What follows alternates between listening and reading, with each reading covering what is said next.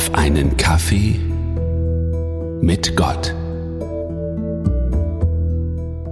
Zeit. Wie nehmen wir sie eigentlich wahr? Manchmal vergeht die Zeit viel zu schnell.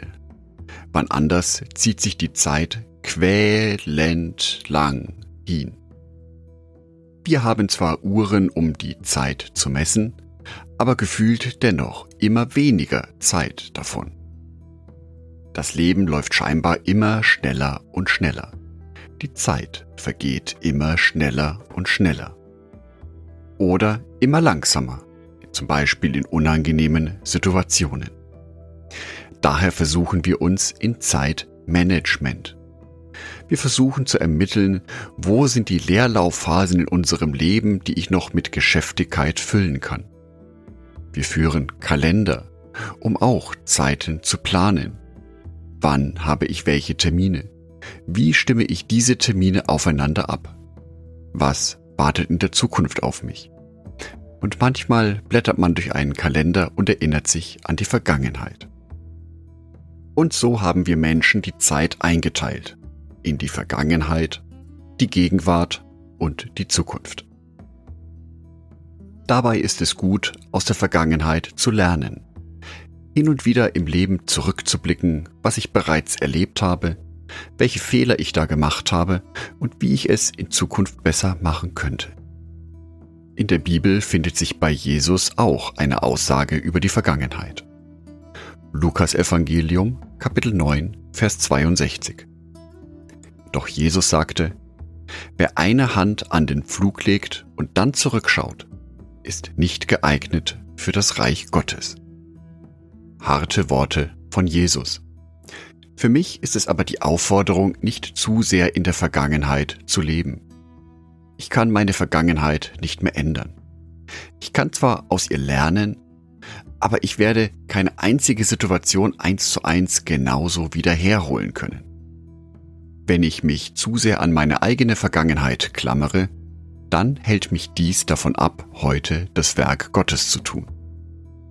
Wenn ich mich zu sehr an meine eigene Vergangenheit klammere, hält mich dies auch davon ab, Gott zu loben und zu ehren für das, was heute ist, für das dankbar zu sein, was ich heute habe. Jesus äußert sich auch über unsere Zukunft in unserem täglichen Leben.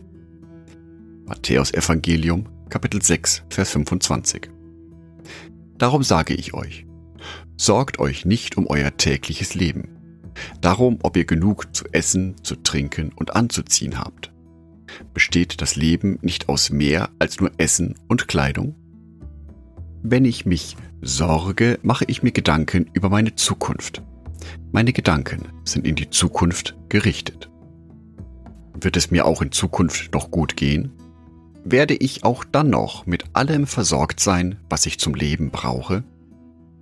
Und so kann ein Gedankenkarussell entstehen. Ich mache mir immer mehr Gedanken darüber, wie ich für die Zukunft vorbereitet bin. Und da ich nicht weiß, was in der Zukunft alles passieren wird, bereite ich in meinem Kopf immer mehr Szenarien vor. Was könnte passieren? Und wenn das eintritt, wie reagiere ich dann darauf? Während ein gelegentliches Grübeln und Nachdenken gesund und hilfreich ist, kann zu starkes Grübeln über die Zukunft, ein zu starkes Sorgen über die Zukunft dazu führen, dass sich depressive Tendenzen entwickeln kann. Also ist es gut, nicht so sehr in der Vergangenheit zu leben, als auch nicht zu sehr an die Zukunft zu denken.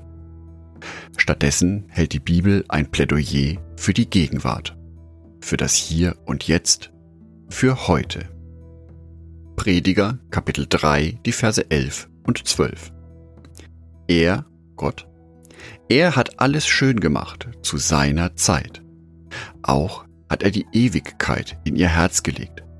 Nur, dass der Mensch nicht ergründen kann das Werk, das Gott tut. Weder Anfang noch Ende.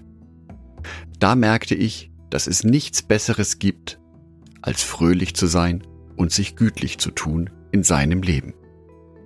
Es ist für Gott also wichtig, dass wir heute leben, dass wir ihm heute die Ehre geben, ihn heute anbeten, den heutigen Tag leben, die heutigen Probleme lösen, aber auch alles, was schön ist, heute richtig toll genießen.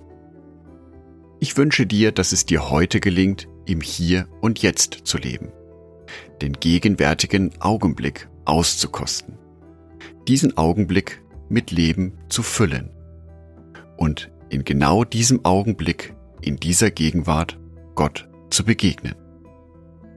Angedacht von Jörg Martin Donath.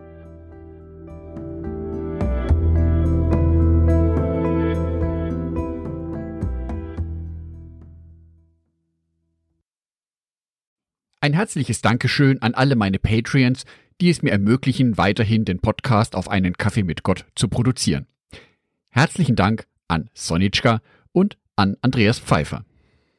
Auf Patreon kannst du mich bereits mit einem Euro monatlich unterstützen.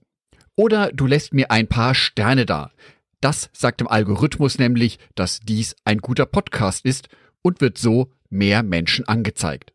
Vielen Dank schon vorab.